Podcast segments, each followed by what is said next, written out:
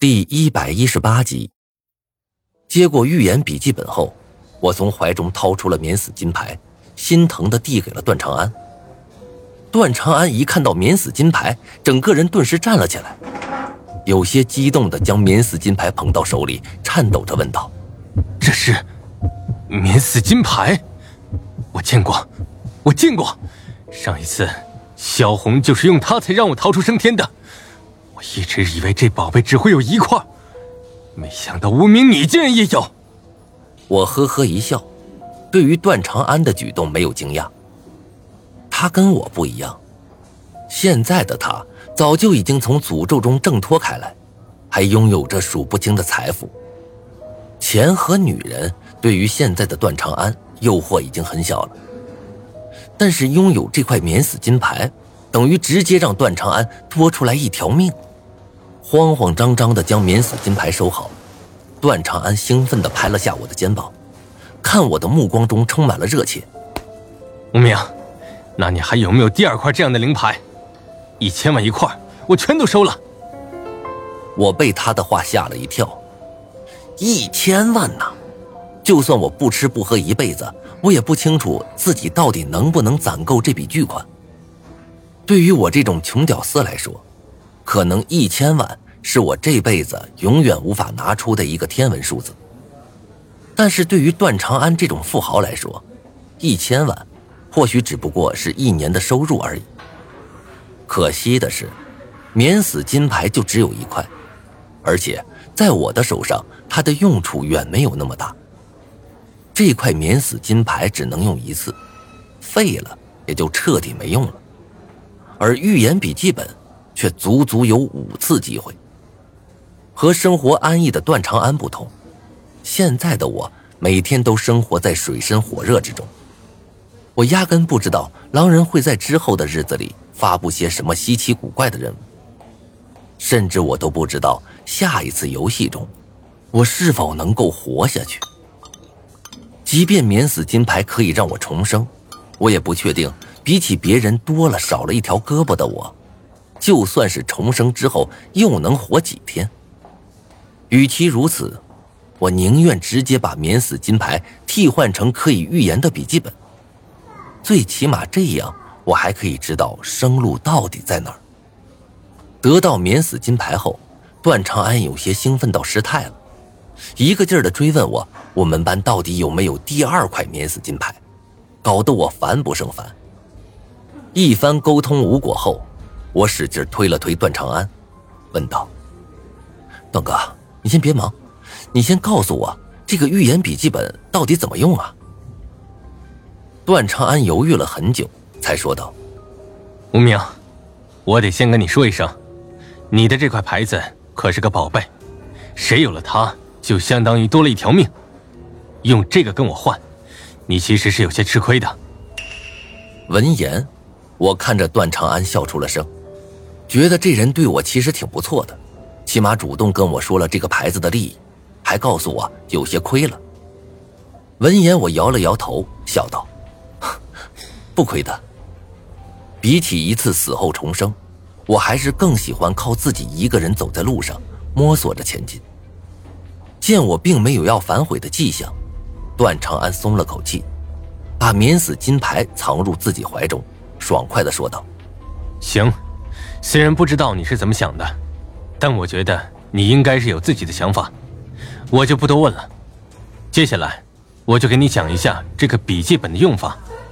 段长安伸出了手，将黄色封面打开，指着上面的空白，神情严肃地说道：“准确的来说，这并不是一个日记本，而是一本漫画书。漫画书？”我有些纳闷地看着眼前的空白，半天没找到画在哪儿。段长安放下手中的笔记本，对着我笑道：“名字，你知道诺查丹马斯吗？”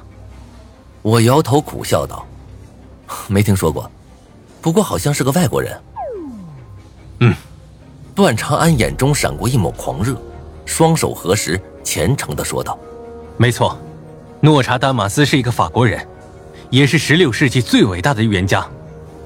我越了解他，就对他越感到钦佩。”在意大利滞留期间，他与曾经养过猪的年轻修道士有过交往。当时，诺查丹马斯曾突然跪于地面喊道：“啊，尊敬的教宗！”年轻的修道士佩里特，终于在诺查丹马斯去世后的一五八五年，成为塞克斯托恩五世教宗。他所预言的事，一件都没有错过。而这本，正是他的遗物，一本拥有预言能力的书。我接过了这本笔记本，心里有些兴奋。十七世纪全世界最伟大的预言家的遗物，听起来就很厉害的模样。段长安却忍不住提醒道：“无名，我建议你先试用一下，确保自己会用，因为这本漫画书有一点怪异。”怪异，我的眉头皱了起来。这本书的使用代价是要耗费使用者的寿命的，而且生命的消费进度是叠加的。第一次耗费一天，第二次两天，第三次四天。第四次十六天，第五次二百五十六天，第六次就是六万五千五百三十六天。六万五千多天，这换算下来就是一百七十多年。也就是说，满打满算，我最多能使用五次。这五次，我本来是打算留在最关键的时候用的，段长安却建议我现在就用一下。这是什么意思？我本来想拒绝的，但是段长安却一再坚持，并且一再劝我，如果我不先试用一下的话，肯定会后悔的。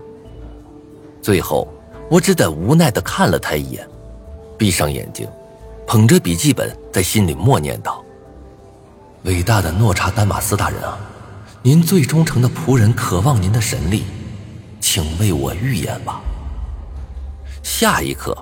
原本空白的笔记本上慢慢浮现出了图案。看着那稀奇古怪的画，我的脸瞬间涨得通红，狠狠地把手中笔记本甩到了桌上。段长安，你个鳖孙耍我！看着笔记本上出现的漫画，我气得脸都红了。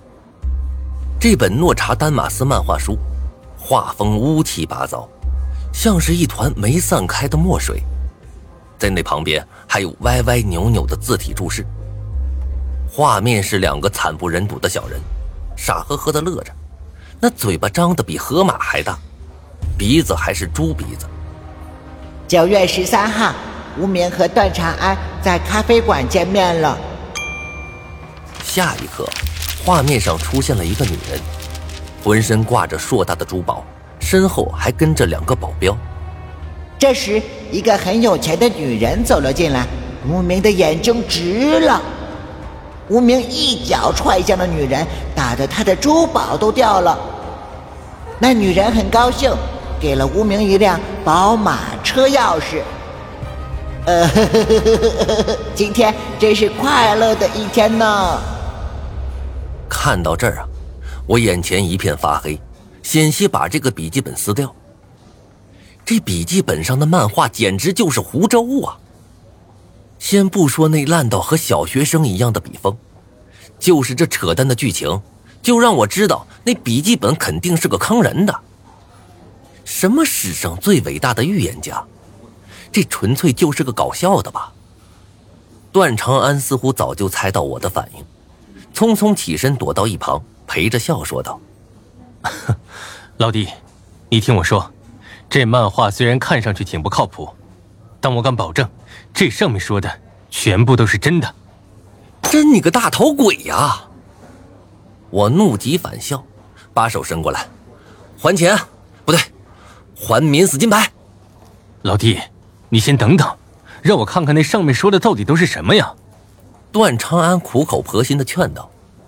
我怒气冲冲的将那笔记本还给他，冷笑着看着他。看了几页，段长安的脸色也变得难看起来。他看了我一眼，还是劝道：“老弟，你先别着急。虽然这预言看上去是假的，但其实它也是也是假的。”我粗暴的打断段长安的话：“把我免死金牌给我，这破漫画书老子不要了！你拿回去哄孩子吧，你快点儿！”一听我要把免死金牌收回去啊，段长安的头立刻摇成了拨浪鼓，坚决的说道：“不行，交易都已经达成了，你怎么能反悔呢？不行，我不答应。”我怒极反笑，将笔记本重重的摔到桌子上。滚犊子！我就问你啊，你还还是不还？不还。好，我告诉你啊，免死金牌绑定的人还是我。你拿回去也没用。段长安急了眼，豁然站起身，怒道：“无名，你这是什么意思？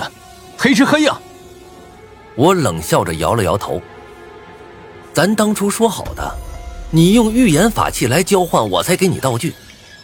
可现在你他妈分明坑我呀！我没坑你，这真的是诺查丹马斯的漫画书。那你告诉我。有哪个女人莫名其妙挨揍之后不反击的，反而给歹徒一个宝马车？段长安闻言，悻悻然的闭上了嘴，英俊的脸上满是懊恼。场面一时陷入了尴尬之中。我紧盯着段长安，心里不断的思索着，想着到底怎么样才能把免死金牌拿回来。至于这本漫画书，就让他见鬼去吧。